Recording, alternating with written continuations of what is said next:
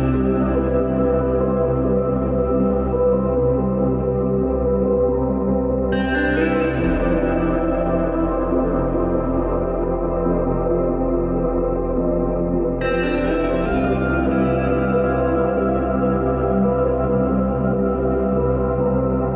Seja bem-vindo. A partir deste momento está com o programa Ser Igreja, emissão de 22 de janeiro de 2023. Ser Igreja é um magazine religioso da Arquidiocese de Évora e é transmitido nas frequências dos 97.5 FM Rádio Esperança, no coração do Alentejo, a rádio da Arquidiocese de Évora a emitir a partir de Portel, dos 94.5 FM Rádio Espartar, voz de Estremoz, dos 90.6 FM Rádio Campanário, voz de Vila Viçosa, dos 103.2 FM Rádio Telefonia do Alentejo em Évora.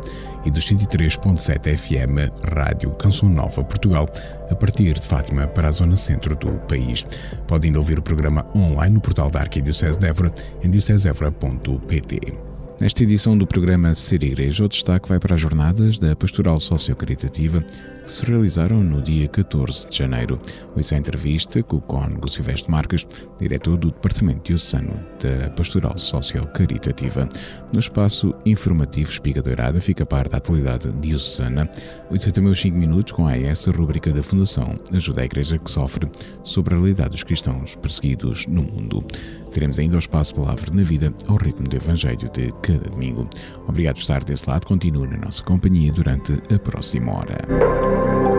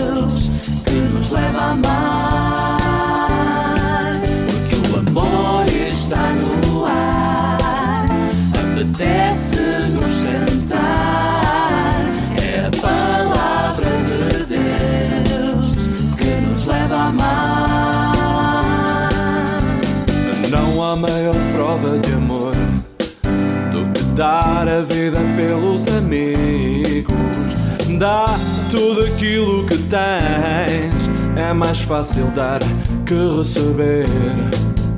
Ama ao próximo como a ti mesmo.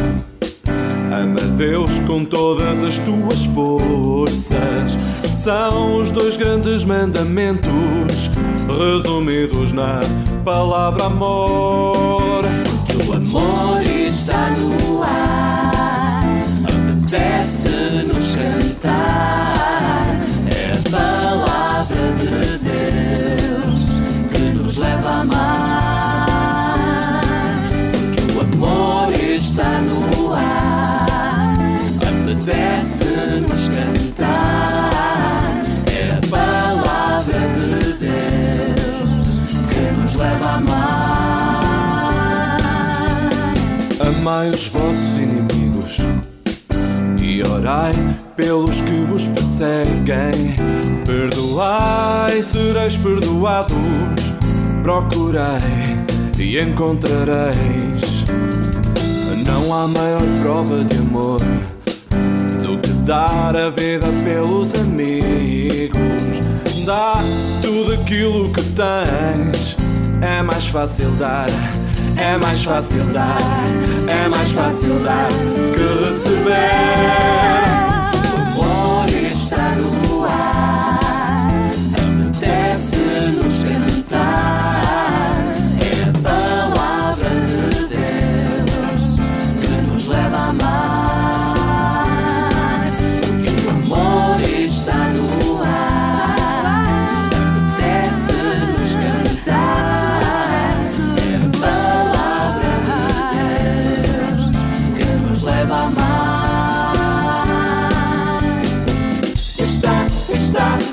está no ar, está, está, está no ar, está, está, está no ar, está, está, está no ar, está, está, está no ar,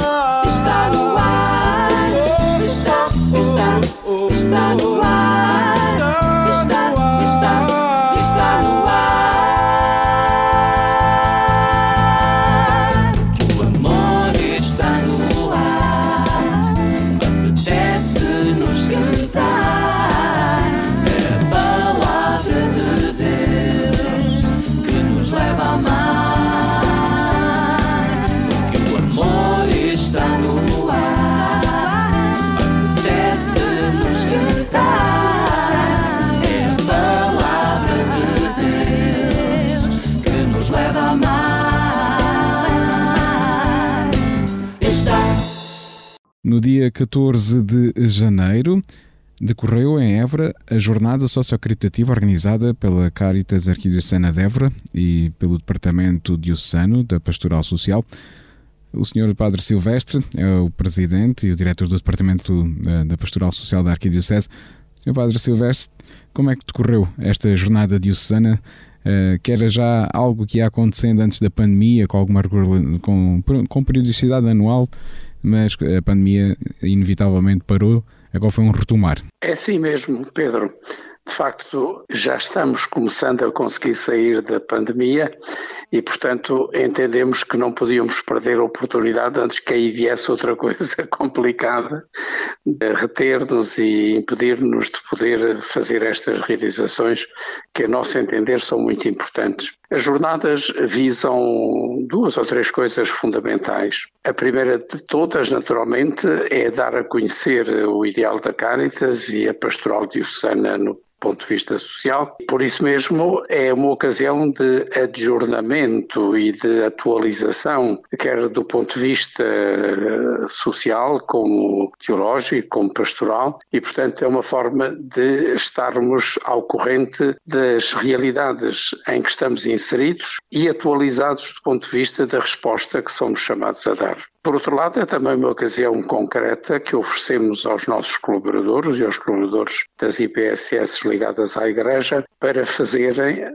a sua formação, que regularmente na Caritas fazemos e que outras instituições fazem também. E depois é também uma ocasião de dar a conhecer a um público mais vasto, quer o, o público especializado no âmbito da Caritas, da Diocese, quer também um, ampli, um âmbito mais vasto em termos da própria Igreja Diocesana, e estas jornadas tiveram uma participação exatamente bastante boa destes públicos e ao mesmo tempo também da sociedade civil com quem nós interagimos e ao serviço de, da qual a Caritas e as instituições diocesanas estão ao serviço. Portanto, digamos que estes são os grandes objetivos, os grandes pilares que sustentam há muitos anos a esta parte a realização das jornadas. E nesta linha, exatamente pelo momento histórico que vivemos e pela situação em que se encontra a sociedade portuguesa e o próprio país, Entendemos que, estando numa situação tão dramática, a vida social e as respostas sociais, entre as quais também a saúde, como sabemos, a educação, que são valências de que as instituições e a Caritas também se ocupam. Nós temos várias valências no campo da educação, sobretudo no ensino básico, pré-primário. Temos valências na área da saúde, com as comunidades terapêuticas e outras instituições com outras atividades, com os, as ERPIs, etc. E, além disso, naturalmente, estamos presentes junto dos mais frágeis e desprotegidos e colaboramos também institucionalmente com as respostas institucionais que são dadas a estas situações, mas porque sabemos que são insuficientes, nós estamos no terreno há muitos anos e temos outro tipo de respostas que vão muito para além daquelas que nós podemos considerar oficiais ou institucionais. Perante este mundo e este âmbito de necessidades, nós gostamos também de partilhar, por isso é que faziam, fazia parte das jornadas uh, ouvir instituições que nos falassem da realidade em que se encontram e, por sua vez, do sufoco, podemos dizer o termo é exatamente este, em que se encontra a grande maioria, se não mesmo a totalidade das instituições. E tivemos o cuidado até de escolher também uma instituição que tem outros, outro património e outros recursos, para além daqueles que são contratualizados oficialmente, para perguntar se mesmo nessas circunstâncias as pessoas vivem à vontade, com suficiência de meios e níveis de comparticipação e essa história toda. Portanto, era importante fazer esta leitura, auscultar estas pessoas e depois, e é, era o ponto central da jornada ao fim e ao cabo, cabo, convidar alguém especialista neste campo para nos falar do ponto de vista daquilo que é uma leitura académica, intelectual e de fundo sobre as problemáticas sociais, económicas, financeiras com que se debate o mundo inteiro, mas também a União Europeia e inclusivamente, como não pode deixar de ser, a nossa própria sociedade portuguesa. Convidamos um professor da Universidade Autónoma, o professor Arlinda Leg Donário, a quem conhecemos há muitos anos e que estimamos imenso pela sua profundidade e pela sua constante atualização e de facto foi brindou-nos com mais uma das suas muitas e eruditas intervenções que agradou a todo o auditório da jornada e que naturalmente fundamentou e ilustrou muitas das problemáticas que foram abordadas ao longo do dia. Portanto, podemos dizer numa abordagem global e geral que efetivamente a jornada, mesmo se de curta duração, porque foi amanhã das nove até à uma, passava já da uma quando terminámos, teve verdadeiramente sucesso. Estamos muito satisfeitos, quer pela participação, quer pelas intervenções, sobretudo pelo alto nível até cultural que caracterizou as nossas jornadas. A resiliência foi a palavra escolhida né, para estar no centro e no foco, e se calhar para também representar isso que o Sr. Padre Silvestre nos falava, né, dessa situação de sufoco que as instituições eh, vivem né, e que eh, é fundamental ter essa resiliência para continuar a, a, dar respostas a quem mais precisa. É evidente, como podemos imaginar, esta resiliência não é só porque às vezes nos é dito aguentem-se e isto é para continuar. Não, a nossa resiliência vai muito mais além do que isso. Começa por uma resiliência inteligente, uma resiliência que se fundamenta nos critérios de justiça e de dignidade da condição humana e, portanto, compreende-se numa altura em que a leitura feita pelas instituições ao longo dos últimos meses e até pelos académicos tem sido muito na linha de pôr em evidência as graves crises em que nos encontramos no mundo da saúde, no mundo da segurança social, no mundo da economia, no mundo eh, da vida, sobretudo dos mais frágeis, nós, por exemplo, ouvimos dizer, ainda não há muito tempo, às autoridades, que há em Portugal 4 milhões de pessoas no limiar da pobreza. E é evidente que esses 4 milhões são quase metade do país. E eu não sei se mesmo dos outros seis não há ainda uma porcentagem razoável de pessoas que vivem, desculpem uma expressão muito corriqueira, à pele, ou seja, ali quase a gastar aquilo que recebem e muitas vezes sem poderem amealhar para situações que podem surgir de um momento para o outro e que são imprevisíveis.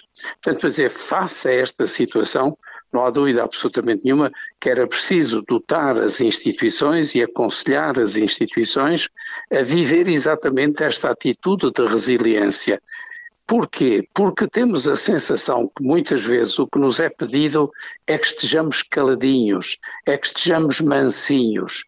Muitas vezes aparecem promessas de mundos e fundos a vários níveis, programas, eh, eh, plataformas, convites e abertura de plataformas para concorrer a determinadas coisas, mas depois estamos, podemos dizer o termo é exato, se calhar um ano ou mais de um ano à espera de um resultado e, entretanto, investimos nem sempre com possibilidade de reaver o investimento, e isto significa que o que nos estão a pedir é que, perante isto, aceitemos, calemos, estejamos sugadinhos, porque o nosso patrãozinho, que é o Estado, cuida de nós com um esmero que nós podemos testemunhar em sentido contrário em muitas das situações em que nos encontramos.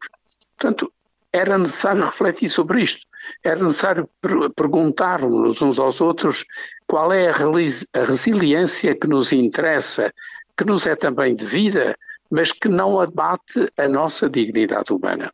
Ora bem, quer as instituições que falaram e apresentaram a sua experiência, quer o orador que convidamos, falaram magistralmente e com conhecimento de causa daquilo que exige a atual situação.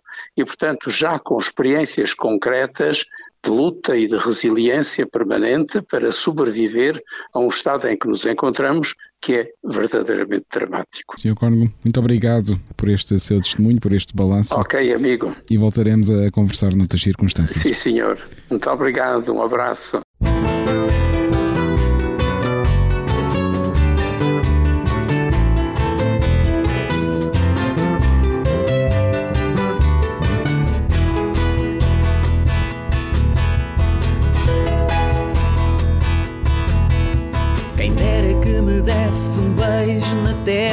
Dissesses que o mundo é uma festa.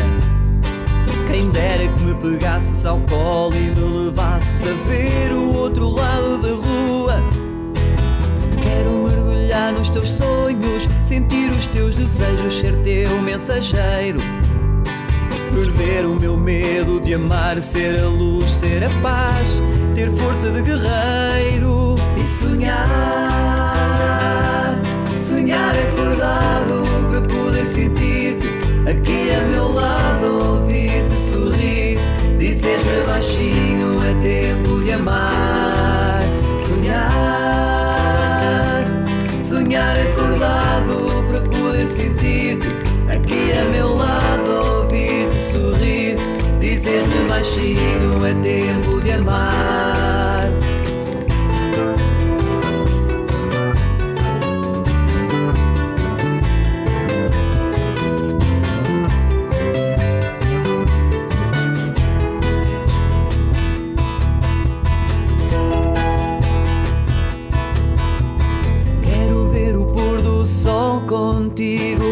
Dançar sobre as estrelas ao luar. És a minha força, o meu abrigo. Em ti eu quero caminhar. Ouvi a tua voz que me chamou. Olhaste nos meus olhos a sorrir. Ao descobrir-te, descobri quem sou. E agora é tempo de partir e sonhar. Sonhar acordado sentir-te aqui a meu lado, ouvir-te sorrir. Dizes-me baixinho, é tempo de amar, sonhar, sonhar acordado para poder sentir-te aqui a meu lado, ouvir-te sorrir. Dizes-me baixinho, é tempo de amar, sonhar.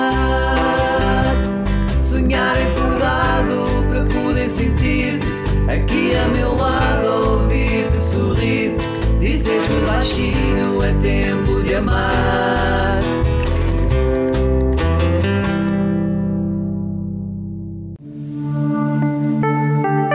Espiga Doirada, a informação da Arquidiocese de Évora.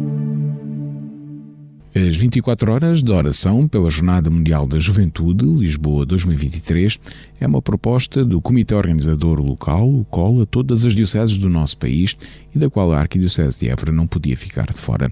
Na impossibilidade de ter uma igreja aberta durante 24 horas, foi criada uma rede pela Arquidiocese inteira entre os dias 21 e 22 de janeiro. Inicia-se esta iniciativa com celebração de Eucaristia na Igreja JMJ da Arquidiocese de Évora, a Igreja de São Francisco em Évora, pelas 11 horas e 30 minutos da manhã, presidida pelo Arcebispo de Évora. De seguida, das várias paróquias e congregações espalhadas pela Arquidiocese, integraram esta iniciativa irão rezar durante 24 horas pelas Jornadas Mundiais da Juventude. Esta atividade termina com a Eucaristia, novamente na Igreja de São Francisco, pelo meio-dia de domingo, dia 22 de janeiro.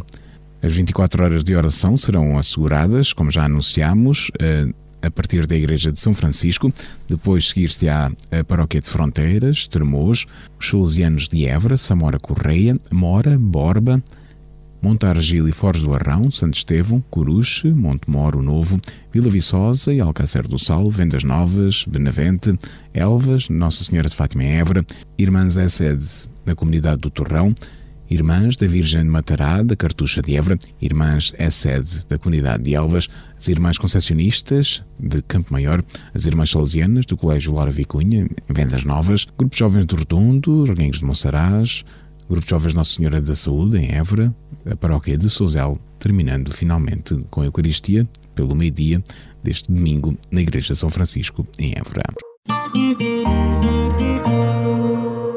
Depois de dois anos de forçada interrupção por causa da pandemia, o cabido da Catedral de Évora retoma os concertos de Ano Novo como uma oferta à cidade e aos seus visitantes. Mantém-se o mesmo quadro cultural, ou seja, o foco na música polifónica portuguesa dos séculos XVI a XIX, em que sobressai a Escola de Música da Sé. Será dirigido pelo professor João Vaz, com a contribuição da Capela Patriarcal e da Capela de São Vicente, que executarão peças do referido período a órgão e coro. O concerto está agendado para o próximo domingo, dia 22 de janeiro, pelas 16 horas, na Catedral de Évora, e terá entrada livre. O Seminário Maior de Évora celebrará no próximo dia 2 de fevereiro, quinta-feira, o dia da sua padroeira Nossa Senhora da Purificação.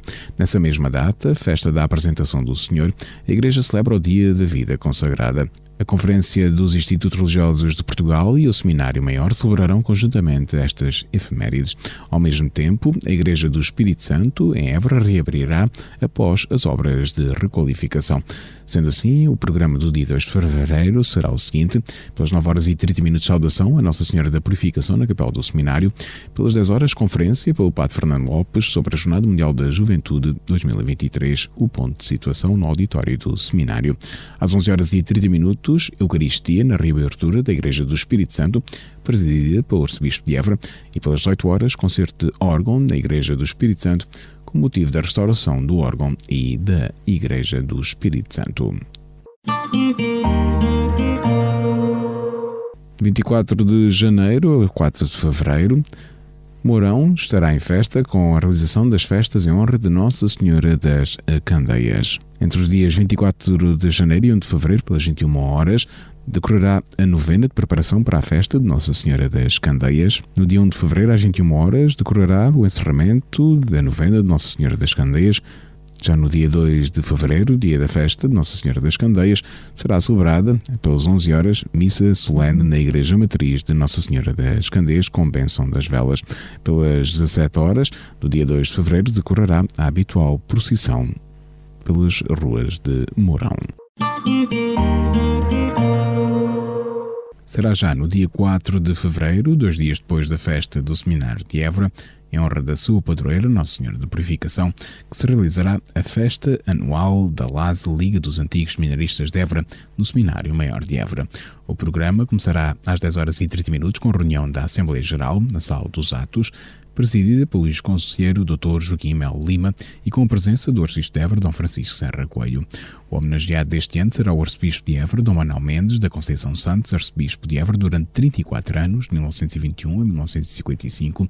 A Arquidiocese de Évora, já em 2021, havia celebrado solenemente o centenário da sua entrada na Arquidiocese. Como a já homenageou vários arcebispos de Évora, neste ano irá homenagear este saudoso arcebispo que durante o seu longo pontificado renovou e recristianizou a vasta Arquidiocese de Évora. Os seminários eram para ele a menina dos seus olhos, como carinhosamente os apelidava, tendo criado o Seminário Menor de São José em Vila Viçosa em 1935, no Convento das Chagas, gentilmente cedido pelo rei Dom Manuel II. Serão oradores o Padre Nelson Fernandes, Pároco de Mora, Irmã Maria de Jesus, Superiora-Geral das Servas da Santa Igreja, e o Padre Ricardo Lameira, Pároco de Santa Luzia e Vice-Postulador do processo de canonização de Dom Manuel Mendes da Conceição Santos. Por volta do meio-dia será celebrada a Eucaristia na renovada Igreja do Espírito Santo, presidida por Dom Francisco Serra Coelho, seguindo o almoço na quinhentista refeitório do seminário. Da parte da tarde, para aqueles que puderem e quiserem, há uma visita ao Museu Dom Manuel Mendes da Conceição Santos, instalado na Rua 5 de Outubro, número 71, em Évora. A caminhada pela vida a realizar no dia 18 de março vai concretizar-se em 10 cidades portuguesas, incluindo a cidade de Évora. Uma vez mais, a caminhada será em 10 cidades ao mesmo tempo: Aveiro, Braga, Coimbra, Évora, Funchal, Guarda, Lisboa, Porto, Santarém e Viseu mas ainda se aceitam candidaturas de outras cidades, revelou a organização. Trata-se de uma iniciativa concorrida, alegre, determinada e mobilizadora em prol da vida e organizada pela Federação pela Vida. No passado dia 15 de janeiro, a paróquia de Nossa Senhora das Candeias, em Mourão, esteve em festa com celebração de três batismos, da primeira comunhão de sete crianças da paróquia e com a renovação das promessas batimais assumidas por quatro adolescentes através da sua profissão de fé. Decorreu entre os dias 12 e 15 de janeiro em Alvas o cursilho número 138 de senhoras da Arquidiocese de Évora, que contou com a participação de 15 novas cursilhistas. O encerramento, excepcionalmente organizado pelo Centro de Ultraia de Évora, aconteceu na Igreja de Nossa Senhora de Fátima, em Évora, no dia 15 de janeiro e contou com a presença de centenas de cursilhistas de vários centros de Ultraia da Arquidiocese. A forte e perseverante militância após o fracasso da não concretização de um cursinho por falta de inscritos, a possibilidade de reencontro após os tempos difíceis de pandemia e a entrega total de todos os quantos participaram neste evento permitiram que se voltasse a viver o verdadeiro espírito cursista. E esta forte participação foi inclusivamente destacada pelo Évora, Dom Francisco Serra Coelho, que presidiu as cerimónias. Dom Francisco Serra Coelho, bem como o presidente do secretariado arquidiocesano do movimento, David Ferro Rodrigues, aproveitaram ainda a ocasião para relembrar que Cristo conta conosco e nós sempre com a sua graça. Para assim convidar todos os cursillistas à forte intendência pelo cursilho número 168 de homens que decorre entre os dias 16 e 19 de fevereiro e a massiva participação no encerramento que se realiza em Estremoz no dia 19 de fevereiro. O arcebispo de Évora, Dom Francisco Serra Coelho, presidiu ao solene Tedeum na Igreja de Nossa Senhora da Assunção, na antiga Sé, em Elvas, na tarde de 14 de janeiro, feriado municipal naquela cidade. A celebração litúrgica de ação de graças evocou aqueles que tombaram em combate há 364 anos na Batalha das Linhas de Elvas. Os cânticos estiveram a cargo do coro Beato Aleixo Delgado sob a direção de António José Brito Carlos. Das principais atividades do Arcebispo de Évora para estes dias no dia 22 de janeiro, o arcebispo de Évora visita a comunidade religiosa das Irmãs Hospitaleiras e a instituição do Centro de Recuperação de Menores, Dom Manuel Trindade Salgueiro, em Semar, onde celebrará Eucaristia. No dia 23 de janeiro, pelas 15 horas, o arcebispo de Évora terá uma reunião do clero da Zona Pastoral Centro-Sul, Vigarias de Évora e de Arguenhos de Monsaraz, e no dia 25 de janeiro, pelas 15 horas, o prelado Évora terá uma reunião dos departamentos da Pastoral Arquidiocesana em Évora. Espiga Doirada, a informação da Arquidiocese de Évora.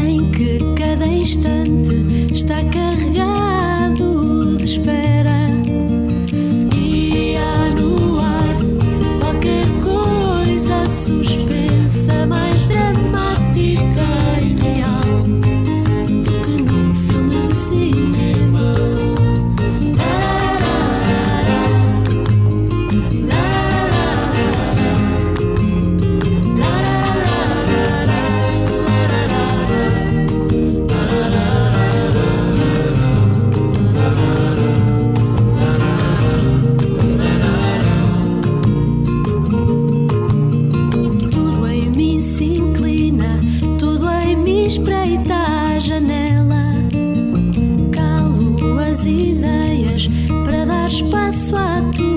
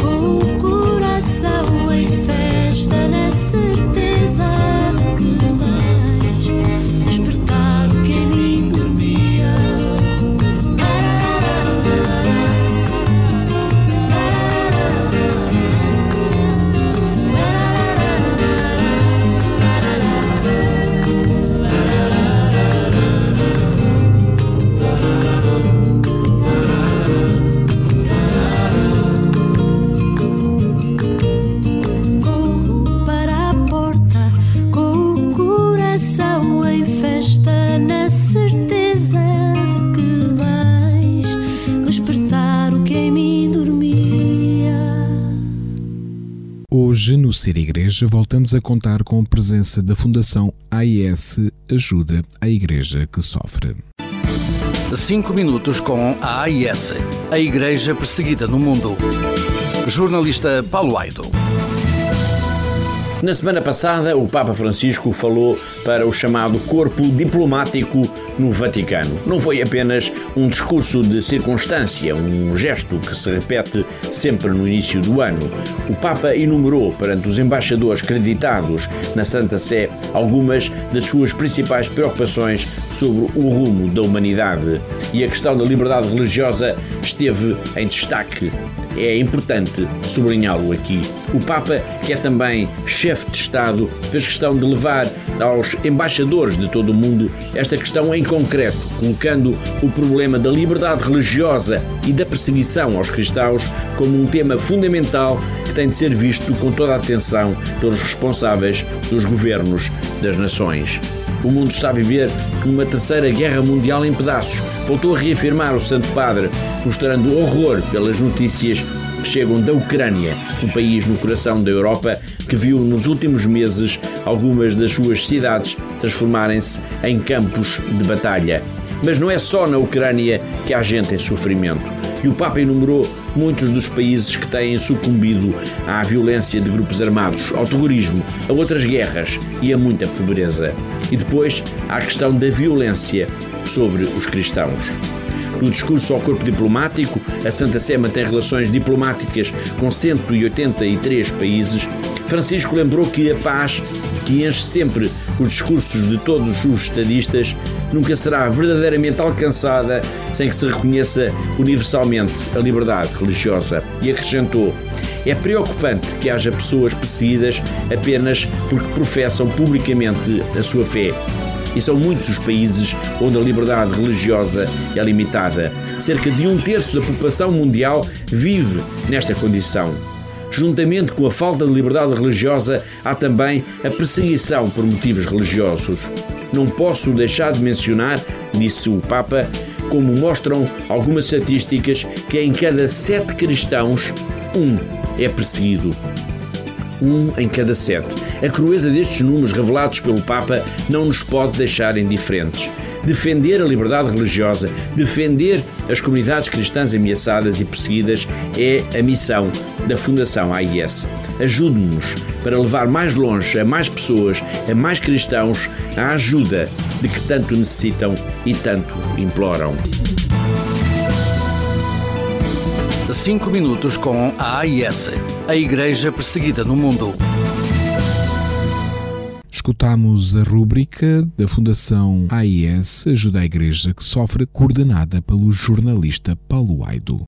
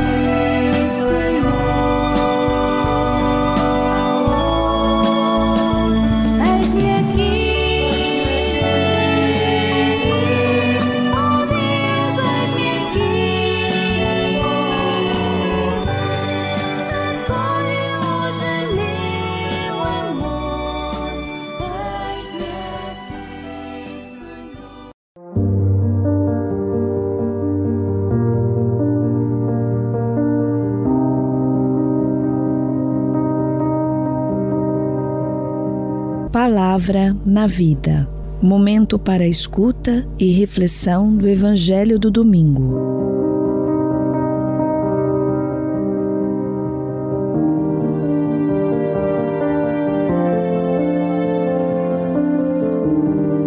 Escutamos agora a leitura do Evangelho.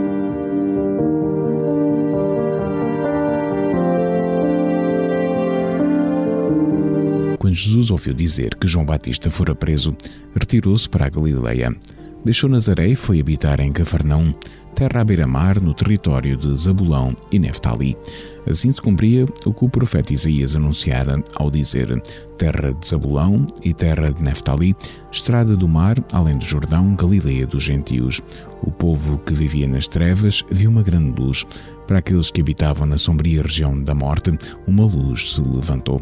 Desde então Jesus começou a pregar: Arrependei-vos, porque o reino de Deus está próximo. Caminhando ao longo do mar da Galileia, viu dois irmãos, Simão, chamado Pedro, e seu irmão André, que lançavam redes ao mar, pois eram pescadores. Disse Jesus: Vinde e segui-me, e farei de vós pescadores de homens. Eles deixaram logo as redes e seguiram-no. Um pouco mais adiante, viu outros dois irmãos. Tiago, filho de Zebedeu, e seu irmão João, que estavam no barco na companhia de seu pai Zebedeu, a consertar as redes. Jesus chamou-os e eles, deixando o barco e o pai, seguiram-no. Depois começou a percorrer toda a Galileia, ensinando nas sinagogas, proclamando o Evangelho do Reino e curando todas as doenças e enfermidades entre o povo.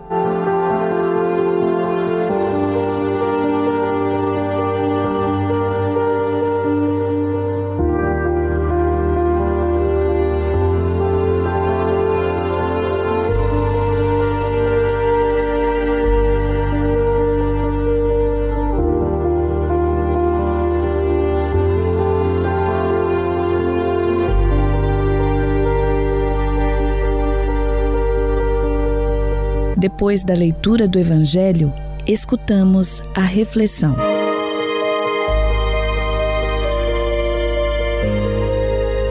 A liturgia deste domingo apresenta-nos o projeto de salvação e de vida plena que Deus tem para oferecer ao mundo e aos homens, o projeto do Reino. Para refletir e atualizar a palavra do Evangelho deste terceiro domingo do tempo comum, os sacerdotes do Coração de Jesus de Onianos partilham algumas notas que nos podem ajudar na nossa reflexão. Jesus é o Deus que vem ao nosso encontro para realizar os nossos sonhos de felicidade sem limites e de paz sem fim. Nele e através dele, das suas palavras, dos seus gestos, o reino aproximou-se dos homens e deixou de ser uma quimera para se tornar uma realidade em construção no mundo. Contemplar o anúncio de Jesus é abismar-se na contemplação de uma incrível história de amor, protagonizada por um Deus que não cessa de nos oferecer oportunidades de realização e de vida plena. Sobretudo, o anúncio de Jesus toca e enche de júbilo o coração dos pobres e humilhados, daqueles cuja voz não chega ao trono dos poderosos, nem encontram lugar à mesa farta do consumismo, nem protagonizam as histórias balufas das colunas sociais. Para eles, ouvir dizer que o reino chegou significa que Deus quer oferecer-lhes essa vida plena e feliz que os grandes e poderosos insistem em negar-lhes. Para que o reino seja possível, Jesus pede a conversão. Ela é, antes de mais, um refazer a existência, de forma a que só Deus ocupa o primeiro lugar na vida do homem. Implica, portanto, despir-se do egoísmo que impede de estar atento às necessidades dos irmãos. Implica a renúncia ao comodismo que impede o compromisso com os valores do Evangelho. Implica o sair do isolamento e da autossuficiência para estabelecer relação e para fazer da vida um dom e um serviço aos outros. O que é que nas estruturas da sociedade ainda impede a efetivação do reino? O que é que na minha vida, nas minhas opções, nos meus comportamentos, constitui um obstáculo à chegada do reino? A história do compromisso de Pedro e André, Tiago e João com Jesus e com o Reino é uma história que define os traços essenciais da caminhada de qualquer discípulo. Em primeiro lugar, é preciso ter consciência de que é Jesus que chama e que propõe o Reino. Em segundo lugar, é preciso ter a coragem de aceitar o chamamento e fazer do Reino a prioridade essencial, o que pode implicar até deixar para segundo plano os afetos, as seguranças, os valores humanos. Em terceiro lugar, é preciso acolher a missão que Jesus confia e comprometer-se corajosamente na construção do reino no mundo. É este o caminho que eu tenho vindo a percorrer? A missão dos que escutaram o apelo do Reino passa por testemunhar a salvação que Deus tem para oferecer a todos os homens, sem exceção. Nós, discípulos de Jesus, comprometidos com a construção do Reino, somos testemunhas de libertação e levamos a boa nova da salvação aos homens de toda a terra? Aqueles que vivem condenados à marginalização por causa do fraco poder económico, por causa da doença, por causa da solidão, por causa do seu inexistente poder de reivindicação, já receberam, através do nosso testemunho, a boa nova do Reino? Em certos momentos da história, procura vender-se a ideia de que o mundo novo da justiça e da paz se constrói a golpes de poder militar, de mísseis, de armas sofisticadas, de instrumentos de morte. Atenção, a lógica do reino não é uma lógica de violência, de vingança, de destruição, mas é uma lógica de amor, de doação da vida, de comunhão fraterna, de tolerância, de respeito pelos outros. A tentação da violência é uma tentação diabólica que só gera sofrimento e escravidão. Aí o reino não está. São boas pistas para uma reflexão profunda.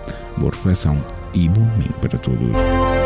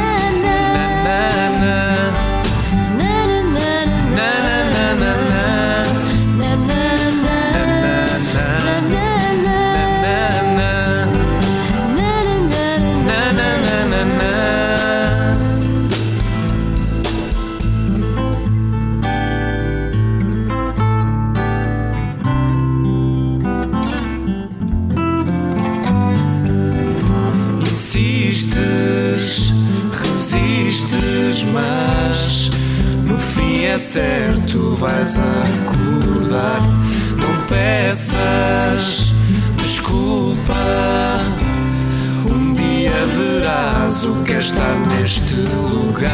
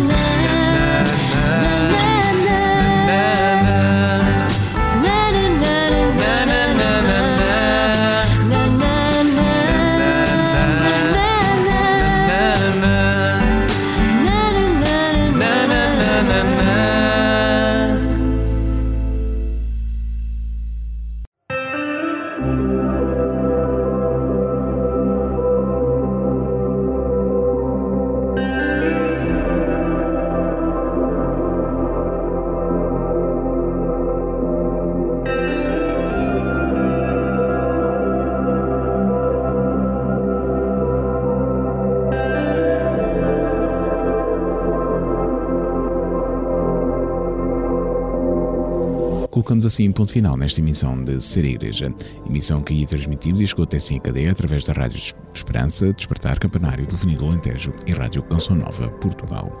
Os cuidados técnicos foram do Departamento de Comunicação da Arquidiocese de Évora, a participação especial do Conde Silvestre Marques, a colaboração da Comunidade Canção Nova de Évora, através do casal Paulo e Débora, da Fundação Ajuda à Igreja que Sofre, através do jornalista Paulo Baido, e apresentou Pedro Conceição. A equipa de Ser Igreja deseja-lhe um bom domingo. Até o próximo programa, se Deus quiser.